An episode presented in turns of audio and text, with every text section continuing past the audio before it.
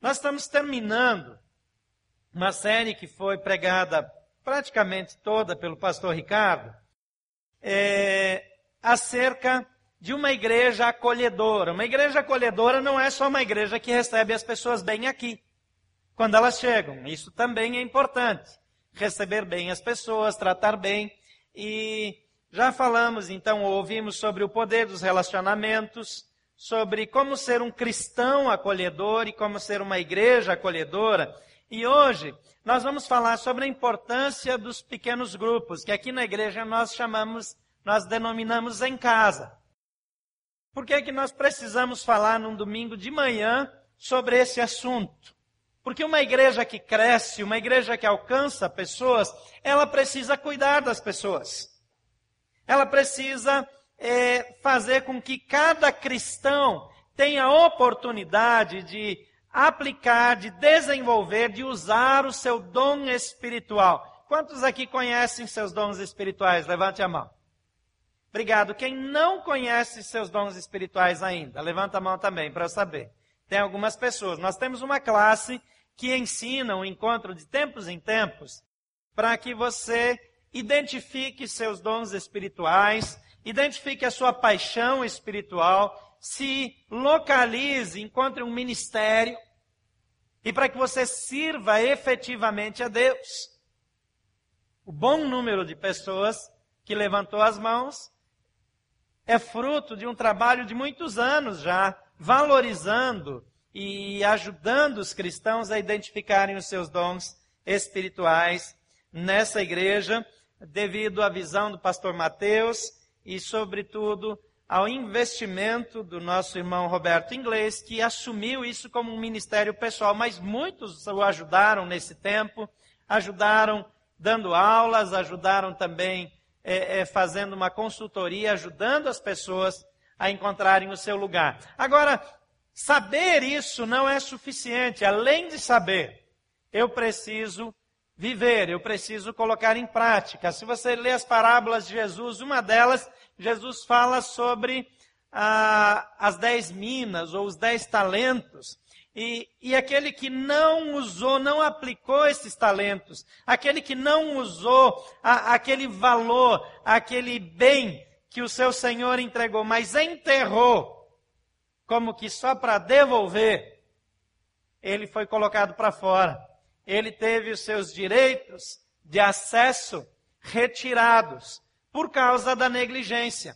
Pequenos grupos são ajuntamentos, pequenos ajuntamentos que fazem com que a igreja seja a igreja. Vamos ao texto bíblico. Atos capítulo 2, versículo 42 a 47. A igreja cristã nasceu desse jeito, como resultado de um projeto divino, de um sonho divino, poderíamos dizer, que foi repartido por Jesus Cristo e que contagiou os discípulos de Jesus. Você é discípulo de Jesus? Sim ou não? Porque se você é discípulo de Jesus, esse assunto diz respeito à sua vida. A sua casa é uma oportunidade de servir pessoas. As suas habilidades são oportunidades de servir pessoas. Seu dinheiro é uma oportunidade que Deus dá para abençoar pessoas, para fazer missões, para ajudar o próximo, para abençoar alguém perto de você. O texto diz assim: eles se dedicavam ao ensino dos apóstolos e à comunhão, ao partir do pão e às orações. Todos estavam cheios de temor e muitas maravilhas e sinais eram feitas pelos apóstolos. Os que criam mantinham-se unidos tinham tudo em comum, vendendo suas propriedades e bens, distribuíam a cada um conforme a sua necessidade. Todos os dias continuavam a reunir-se no pátio do templo, partiam o pão em suas casas e juntos participavam das refeições com alegria e sinceridade de coração, louvando a Deus e tendo a simpatia de todo o povo. E o Senhor lhes acrescentava diariamente os que iam sendo salvos. Vamos orar mais uma vez. Pai, em nome de Jesus, que a tua palavra possa nos abençoar nessa manhã, possa nos levar a nos movermos do ponto em que nós estamos para um ponto mais adiante, onde estaremos ainda mais centrados na tua vontade, mais perto do teu propósito, desenvolvendo melhor os nossos ministérios. Manifesta a tua graça e o teu poder e fala livremente conosco em nome de Jesus. Amém. Aqui nesse texto nós vemos que eles estavam reunidos todos os dias no templo e no pátio. Eles estavam no pátio do templo e estavam também nas casas, partindo pão de casa em casa.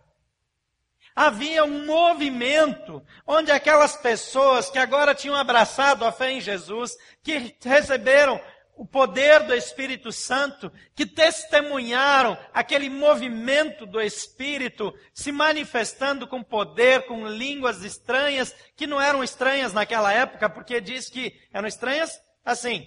Eles entendiam cada um só uma língua, as outras eles não entendiam, porque a Bíblia diz que cada um os ouvia falar na sua língua materna, mas não na língua regional. Eles tinham vivido um movimento sobrenatural e tiveram um dia onde várias pessoas receberam a Jesus. Quase 3 mil num único dia. No último alto de Páscoa nós tivemos quase 400. Mas veja bem, nós tivemos quase 400 pessoas que disseram sim a Jesus, que preencheram uma ficha. Tivemos mais de 500 que levantaram a mão, mas quase 400 que disseram sim e anotaram isso numa ficha. Mas o texto aqui diz que eu esqueci que eu não posso andar muito hoje, né? Agora eu posso, né? O Lúcio chegou na câmera. Desculpa, querido. É, e aquelas pessoas, elas foram batizadas quase 3 mil no mesmo dia. Eu já falei que esse batistério aqui a gente vai ter que fechar uma, porque essa tampa aqui nunca ajusta de verdade. Eles têm um trabalhão. Quando finalmente arrumaram, aí teve batismo e bagunçou tudo de novo. Aí vieram, ajustaram de novo, já não faz mais barulho, mas está cheio de degrauzinho aqui. Se eu cair uma hora, é por causa disso. Não tem como. Mas isso é bênção, sabe por quê? Porque a gente vai ter que fazer um batistério ali fora, porque a gente pode batizar todo domingo. Aí não precisa parar mais. Quem tem pelo menos uma pessoa que não conhece a Jesus no seu relacionamento? Levanta a mão. Pelo menos uma. Todo mundo tem. Todo mundo tem mais de três, mais de dez. Se cada um de nós começar a trazer um para Jesus, não tem batistério que dê conta. Naquele dia, quase três mil. E eles então, ato contínuo, eles continuaram a se reunir todos os dias no pátio do templo. E também de casa em casa. Esse casa em casa são os nossos pequenos grupos, os em casa que nós temos. Agora, nós não temos todas as pessoas envolvidas nisso, porque a gente tem a impressão que é mais um negócio na minha agenda. Deixa eu falar uma coisa para você. Pequeno grupo não é ministério da igreja. Não é. É estilo de vida. Precisa ser estilo de vida. Por isso, pequeno grupo não é um negócio que entra de férias. Não é um negócio que interrompe agora para começar de novo. Às vezes todo mundo viaja e não dá para reunir, pronto. Mas não é porque entrou de férias. Porque é estilo de vida. Numa das igrejas que eu trabalhei, as pessoas marcavam as férias na mesma praia. Para continuar fazendo pequeno grupo. Ninguém merece, né? Tem gente que até em lua de mel encontra membro dessa igreja. Eu quero dizer que é um negócio difícil demais, viu? Mas essa, essa ideia não é um, um, uma estratégia, não é uma fórmula. É, é conectar pessoas para que elas convivam, para que elas se relacionem, para que elas repartam vida, para que os dons espirituais aconteçam. Essa igreja já tem grupos há vários anos. E várias pessoas já foram abençoadas por grupos aqui. Quem já participou de algum grupo aqui? Levante a mão, de algum em casa. Quase todo mundo. Quem foi abençoado enquanto participava? Levanta a mão. Ok, quem foi só, quem só teve prejuízo? Quem só foi mal? Não é que não teve. Prejuízo a gente tem algum, tá? Vamos combinar. Mas quem não teve nada de bom, só coisa ruim, levanta a mão. Sabe por que tem que ter coisa ruim?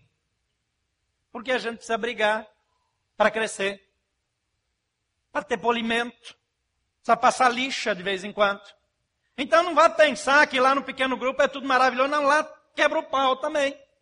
Lá dá inimizade de vez em quando, aí alguém tem que chegar lá e dar uma dura. E chamar para arrependimento. Às vezes mandar o peludo que está atrapalhando ali sair fora.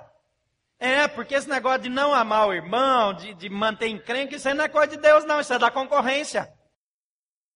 Então é lá que a gente aprende essa convivência. Então por que, que você deveria fazer parte de um pequeno grupo? Em primeiro lugar, para ser integralmente pastoreado. Anote aí no seu esboço. Se você tem um esboço como esse, hoje você recebeu, já recebeu ou ainda não? Vai receber um folder como esse. Então não vou falar nada desse flyer aqui, porque está tá na hora errada. Então, para ser integralmente pastoreado, olha lá de volta no texto, em Atos 2,42 diz: Eles se dedicavam ao ensino dos apóstolos e à comunhão e ao partir do pão e às orações. Todos nós precisamos ser pastoreados. Quem aqui tem uma pessoa para quem presta contas confessa pecados e a pessoa ora por você quando você faz isso. Levanta a mão. Algumas pessoas. 10%. A Bíblia diz: confessem os pecados uns aos outros e orem uns pelos outros para serem o quê? Quem não faz isso não é curado, então sinto muito. Agora, como é que a igreja pode resolver isso? Já imaginou você levantar aqui e começar a contar os seus podres aqui na frente de todo mundo? A gente faz uma fila, entra por aqui, chega aqui, conta o pecado, desce ali, recebe uma oração e vamos embora. A igreja vai encher, porque o que o povo gosta de ouvir fofoca é um negócio impressionante. É, é uma estratégia de crescimento de igreja maravilhosa. Ah, não, não vai dar. Vai faltar candidato para contar coisa feia. Agora no pequeno grupo, não. No pequeno grupo, quando eu falto, alguém liga para mim. Quando eu falto no domingo, ele acha, deve estar lá na norte. Aí ele foi no outro culto, no outro horário. Ah, não veio no meio do povo, não viu.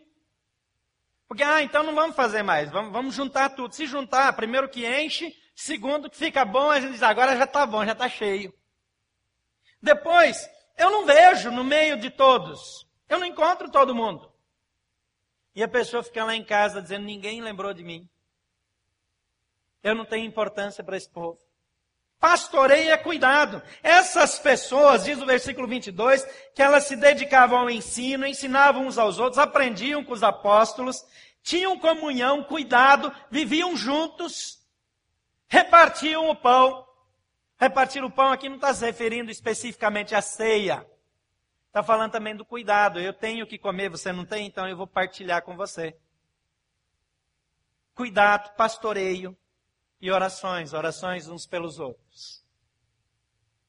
Quem essa semana precisava muito que alguém chegasse perto, desse um abraço e fizesse uma oração por você. Quem passou por isso essa semana, se alguém tivesse chegado, teria sido uma bênção. Levanta a mão. Levanta bem alto e olha em volta, para você dar uma olhada. Olha em volta. Agora, onde que isso acontece, gente, efetivamente? Quando a gente convive. Quando as pessoas sabem, olhando no nosso rosto, que alguma coisa não vai bem.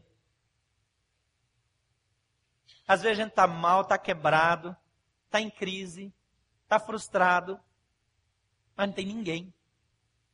Ninguém nos vê, ninguém lembra da gente, ninguém se importa.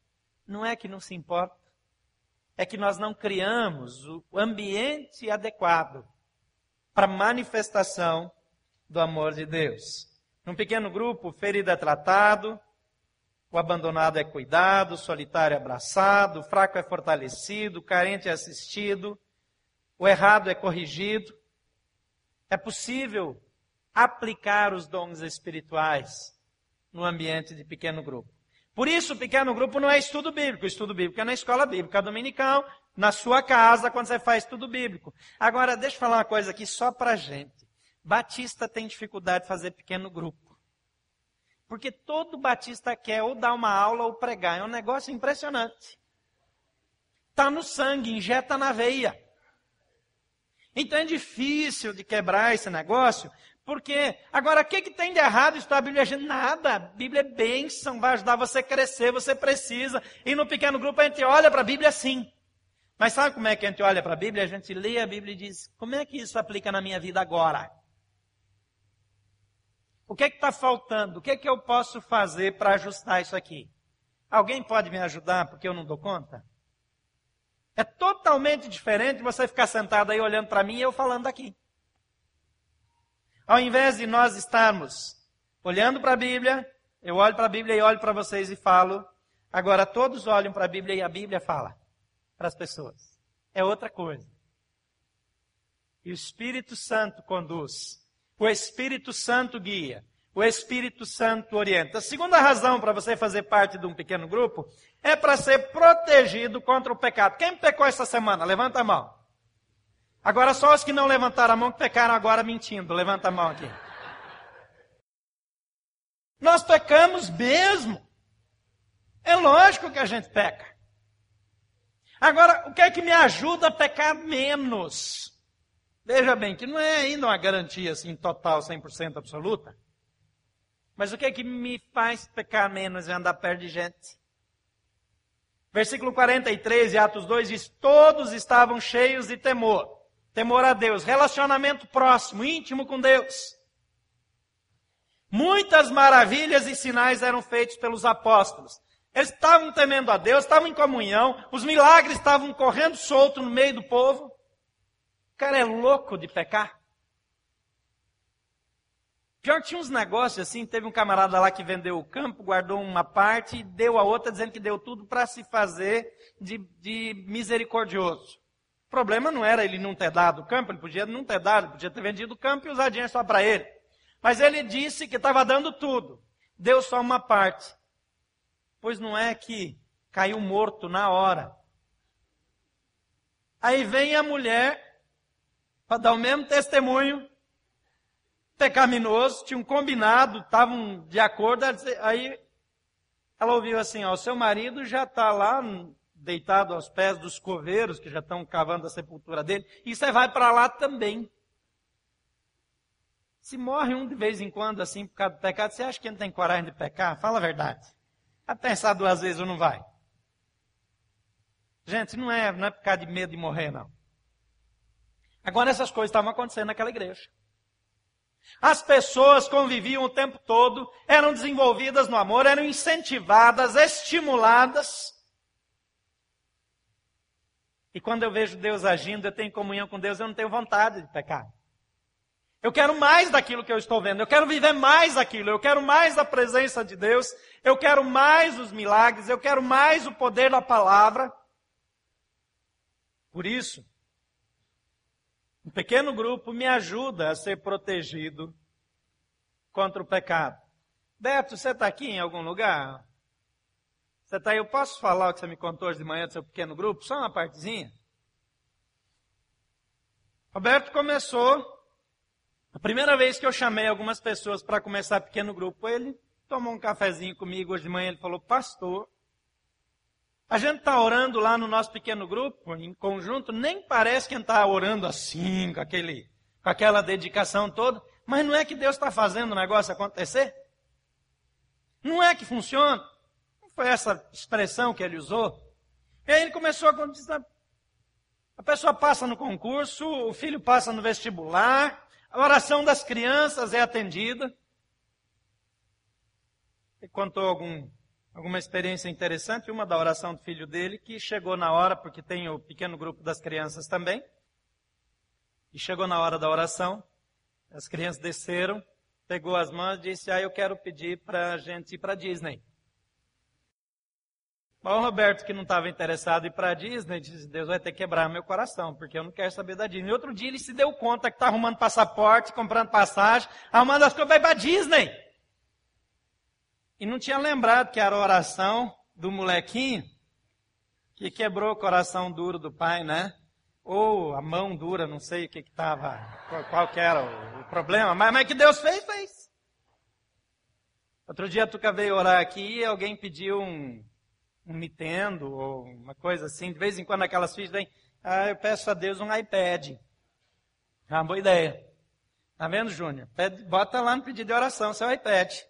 Então, quando Deus começa a agir, dentro do pequeno grupo, a gente vê o poder de Deus se manifestando, porque nós estamos juntos. Nós estamos orando uns pelos outros. Então nós estamos nos protegendo do pecado. Em terceiro lugar, você deve participar de um pequeno grupo para desenvolver o seu ministério. De novo, versículo 42, só que agora até o 44 diz: eles se dedicavam ao ensino dos apóstolos, à comunhão, ao partir do pão e às orações. Todos estavam cheios de temor e muitas maravilhas e sinais eram feitos pelos apóstolos. Os que criam mantinham-se unidos e tinham tudo em comum. O Roberto Lai, que foi meu primeiro mentor eh, na sistematização do, do trabalho em pequenos grupos, ele é pastor, mas ele antes ele trabalhava eh, com esqueci como é que chama, mas fazia essas chapas de alumínio, janela de alumínio, esquadria, essas coisas assim. E ele, na casa dele, lá em Curitiba, Curitiba é frio, as casas costumam ter carpete, é muito comum, ou madeira ou carpete. É, e entre um, uma passagem da cozinha para a sala, é, é, tinha um, um, perfil de alumínio para prender a emenda, para disfarçar a emenda de um carpete no outro. Só que soltou o rebite que prendia no chão. E como costuma ser casa de ferreiro, usa espeto de pau, se diz lá no Rio Grande do Sul, ele nunca consertava. E a esposa dizia, não, vou fazer, vou arrumar. Um dia eles estavam na reunião do pequeno grupo deles, e era aniversário de um membro do pequeno grupo. E aí o grupo preparou lá uma surpresa de aniversário, fizeram um bolo, e depois da reunião, uma das mulheres foi lá na cozinha e pegou a torta e entrou na sala cantando, enroscou naquele perfil de alumínio e caiu. E aquela torta virou e caiu em cima do vestido dela. A primeira coisa que aconteceu foi que ele viu o olhar da esposa dele para ele. Isso chama dom de profecia. Manifestou o dom de profecia. Com aquela exortação típica do profeta, assim. Aí ele já se sentiu admoestado. Mas alguém já correu e levou ela para o quarto para limpar, para trocar de roupa, para socorrer. A outra pessoa já foi com a caixinha de lenço, porque ela estava chorando. E e assim, outra pessoa já pegou e já organizou, já começou a limpar a sujeira. Tem dom de serviço, dom de misericórdia. Daqui a pouco, quando a coisa estava se acalmando, ela estava eh, voltando, tocou a campainha. Eles abriram um membro, já tinha saído, ido até uma padaria próxima e comprado uma outra torta. E estava voltando. O que aconteceu aqui? O exercício de vários dons espirituais que aconteceram espontaneamente dentro de um pequeno grupo. Porque essa é a vida do pequeno grupo. Onde um socorre o outro, onde um consola o outro, onde os meus dons é que vão guiar o meu ministério. Como é que a gente vai fazer tudo isso aqui?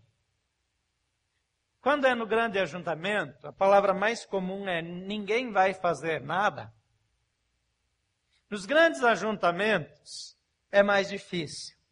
Mas no pequeno grupo, eu desenvolvo o meu ministério. Em quarto lugar, você deve participar de um pequeno grupo para alcançar pessoas para Jesus. Veja Atos 2,47. Finalzinho diz: louvando a Deus e tendo a simpatia de todo o povo. E o Senhor lhes acrescentava diariamente os que iam sendo salvos. Você observou esse texto? Está com a Bíblia aberta aí? Não diz aí o Senhor lhes acrescentava semanalmente, dominicalmente. Sabe quando? Era diariamente. Diariamente. Todo dia tinha gente recebendo a Jesus. Todo dia. Isso só é possível quando eu e você somos uma testemunha verdadeira. Quando nós usamos o pequeno grupo para levar pessoas, para encorajar pessoas, para trazer não cristãos porque pequeno grupo não é um ajuntamento só do povo de Deus. É um ajuntamento do povo de Deus que atrai outras pessoas sem Jesus. E que vai crescendo, crescendo, crescendo. Todos os dias. Quando as pessoas chegam no nosso pequeno grupo, E elas veem o amor, e vem a prática cristã, e vem o exercício dos dons. Eles descobrem que existe uma vida que eles não conheciam. E eles então são alcançados para Jesus. Deus quer a salvação de todo homem. Jesus disse: É da vontade do meu Pai que está nos céus que nenhuma alma se perca, nenhuma.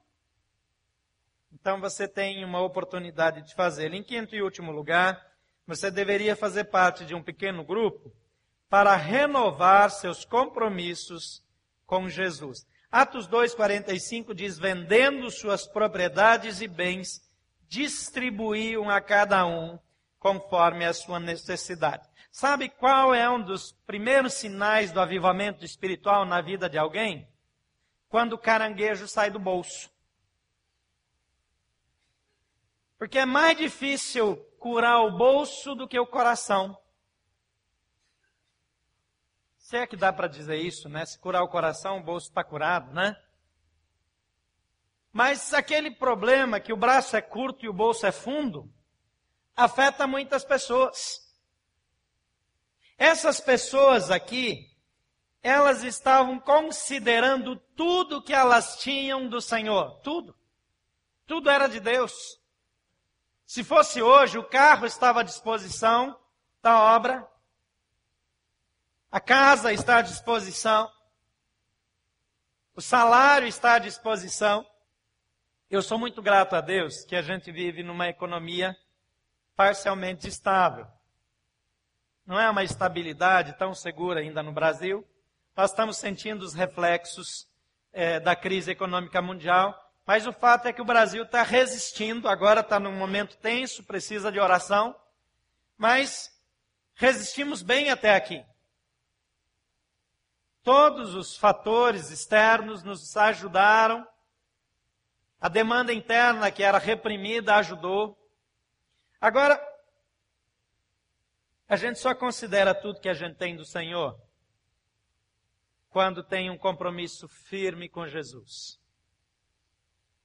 Nós fizemos uma campanha, eu fiz em três lugares essa, essa mesma campanha. E a gente chamava ela de 40 dias de comunidade. E era um movimento em que os pequenos grupos eh, se uniam para beneficiar a comunidade, para sair e servir.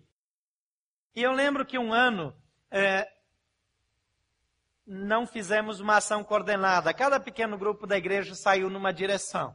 Eu lembro que o meu pequeno grupo, ele fazia pão de queijo, café, chocolate quente, é, é chá e café puro, né? Para levar na fila de atendimento do, do, do INSS, do SUS. Lá na cidade onde eu morava, tinha aqui às quatro horas da manhã que já tinha gente na fila. Isso acontece aqui em Brasília? Não, né? mas em outros lugares acontece. Então a gente ia e aquelas pessoas no inverno, no frio, na fila. E a gente chegava e oferecia um café quentinho, um pão de queijo que tinha saído do forno. E as pessoas perguntavam quanto é.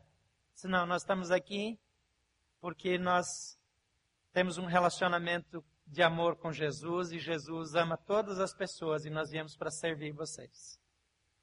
A Tuca fazia parte de um pequeno grupo além do nosso, adicional, que fazia sanduíche e oferecia café da manhã para os garis. Então eles chegavam de madrugada lá, onde os garis se reuniam para pegar os caminhões e sair, e levavam o amor de Jesus em forma de sanduíche e café da manhã.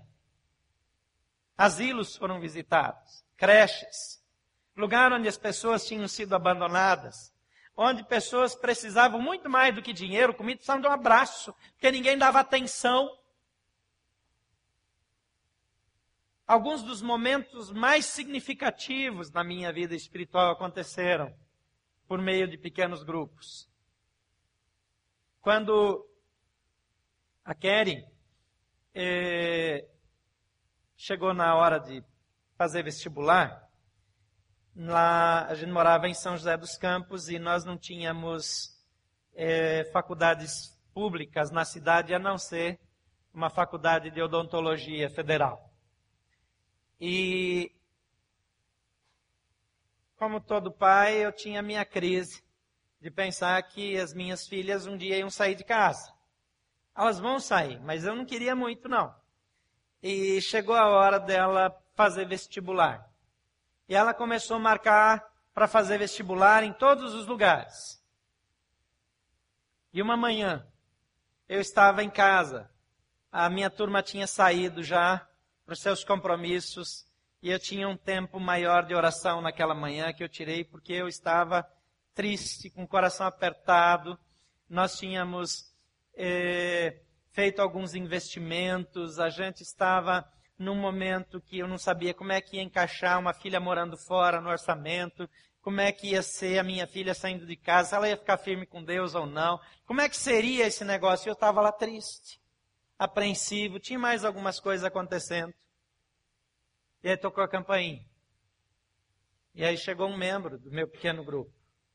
Ele disse, ah, eu estava fazendo o meu devocional e Deus falou claramente comigo que era para eu vir aqui. Eu disse, por quê? Ele disse, bom, duas coisas. Primeiro, para te dar esse envelope. Esse envelope é para Deus dizendo para você que Ele vai cuidar de cada necessidade financeira da sua família nos próximos anos. Eu não olhei lá, não tive coragem. E ele disse outra coisa: Eu tenho uma palavra de Deus para você. Suas filhas são minhas filhas. E quem cuida delas sou eu e não é você. Então descansa, confia, porque eu estou nesse projeto. Agora eu não tinha falado para ninguém que eu estava nervoso. Eu acho que qualquer pai já saberia. Mas eu estava naquele momento, ajoelhado na minha sala orando. Naquela hora. Cuidado de Deus veio justamente pelo pequeno grupo. Naquele ano, nós ganhamos mais de 30 pessoas para Jesus no pequeno grupo. Pessoas que chegaram, aceitaram a Jesus. E a gente já não dava conta de multiplicar porque estava crescendo demais. Eu falei, tem que ter um jeito de reduzir crescimento. Já viu o pastor falar um negócio desse? Isso é até pecado. Mas quantas vezes eu vi gente ser curada. Deus fazer milagres ali na minha sala. E não é porque fui eu que orei, não, porque alguém orou. Quantas vezes Deus me carregou no colo, como naquele dia eu estava especialmente angustiado. E a palavra de Deus veio para mim. Isso renovou meu compromisso com Jesus. Isso me encorajou na fé. Isso eu saí dali e disse, Senhor, eu vou ser fiel, porque eu sei que o Senhor cuida. Eu vou ser fiel, porque eu sei que a minha vida está nas tuas mãos. Eu vou deixar as minhas filhas nas tuas mãos, porque o Senhor cuida de mim. Mas Deus teve misericórdia de mim que me trouxe para Brasília, que tem uma UNB bem aqui, né? Então, para não precisar desse encorajamento para cada filha que ia sair de casa. Mas Deus está no controle. As primeiras pessoas que oraram por mim no momento da crise, decidir se vinha para Brasília ou não, foi meu pequeno grupo. O pequeno grupo faz com que eu tenha um espaço para reforçar o meu pequeno grupo, para crescer na fé, para crescer no compromisso. Hoje nós vamos começar uma nova fase. Nós queremos apresentar alguns líderes de pequenos grupos para você. A situação já mudou. É, por conta do tempo, do desgaste, é, alguns pequenos grupos, alguns em casa, foram fechando e, e nós perdemos alguns. E quando eu cheguei aqui, nós tínhamos cinco ou seis que ainda funcionavam. Hoje Deus já nos deu 24 pequenos grupos que estão funcionando nesse momento. Quatro vão iniciar as suas atividades em fevereiro e teremos 28. Mas eu fiquei me lembrando essa semana de alguns de vocês que ainda não estão liderando ou envolvidos diretamente. E eu pedi para Deus me mostrar algumas pessoas. E é como se tivesse uma tela mostrando vários nomes de pessoas que estão prontas para cuidar de gente, para abrir sua casa. Então acho, Ricardo, que em fevereiro, em vez de 28, nós vamos ter aí bem uns 38, 40 recomeçando. Porque a vida comunitária acontece no pequeno grupo. A igreja continua acontecendo no grande grupo. Os ministérios continuam acontecendo, mas o pequeno grupo acontece por baixo de tudo isso. Não conheço movimento mais subversivo.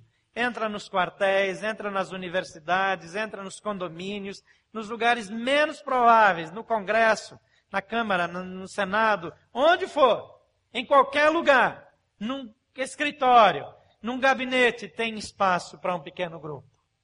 E Deus vai usar isso na nossa vida. Eu quero chamar o pastor Ricardo para vir aqui. Nós queremos orar por você. Talvez você nessa manhã, ouvindo essas coisas, diz: "Não, mas eu não tenho mais agenda. Eu não tenho mais como encaixar nada na minha agenda. A minha agenda está cheia." Deixa Deus estabelecer as prioridades na sua vida. Não há nada mais precioso do que andar com Deus. Não há nada mais precioso do que servir pessoas como Jesus serviu. Jesus veio a esse mundo e serviu pessoas. É interessante que ele tinha seu pequeno grupo. Ele tinha um pequeno grupo de doze, mas ele tinha também um círculo de intimidade com Pedro, Tiago e João. Mas ele tinha ainda um parceiro, um companheiro de jugo, que era João. Alguém que estava mais perto. A igreja precisa ter o grande grupo precisa ter o pequeno grupo. Os 12 aí simbolizam um pequeno grupo, mais ou menos 10, 12, 15 pessoas. Mas eu preciso também daquele círculo que acontece ali dentro.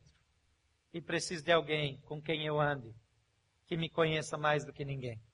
Você está pronto para fazer parte? Feche seus olhos. Talvez hoje você precisa decidir investir a sua vida na vida de outras pessoas. Talvez hoje você precisa decidir deixar que outros invistam na sua vida. Abrindo mão de um tempo no clube, talvez uma agenda informal, talvez tirar a novela, um filme. Uma hora e meia por semana, não é tempo demais deixar Deus mudar a sua história, mudar a sua vida e a sua vida ser usada para mudar a vida de outras pessoas. Pai, em nome de Jesus, mexe conosco, leva-nos a sermos filhos, filhas, discípulos segundo o teu coração. Estende a tua mão sobre a nossa igreja para que seja uma igreja pastoreada, cuidada, onde haja pastoreio mútuo onde tantos e tantos que têm dom de pastoreio, dom de ensino, dom de misericórdia, dom de profecia, dom de curar, tantos dons espirituais se manifestem no meio da igreja, para que o teu Espírito nos pastoreie, para que possamos viver intensamente os teus propósitos na nossa vida como família. Em nome de Jesus. Amém.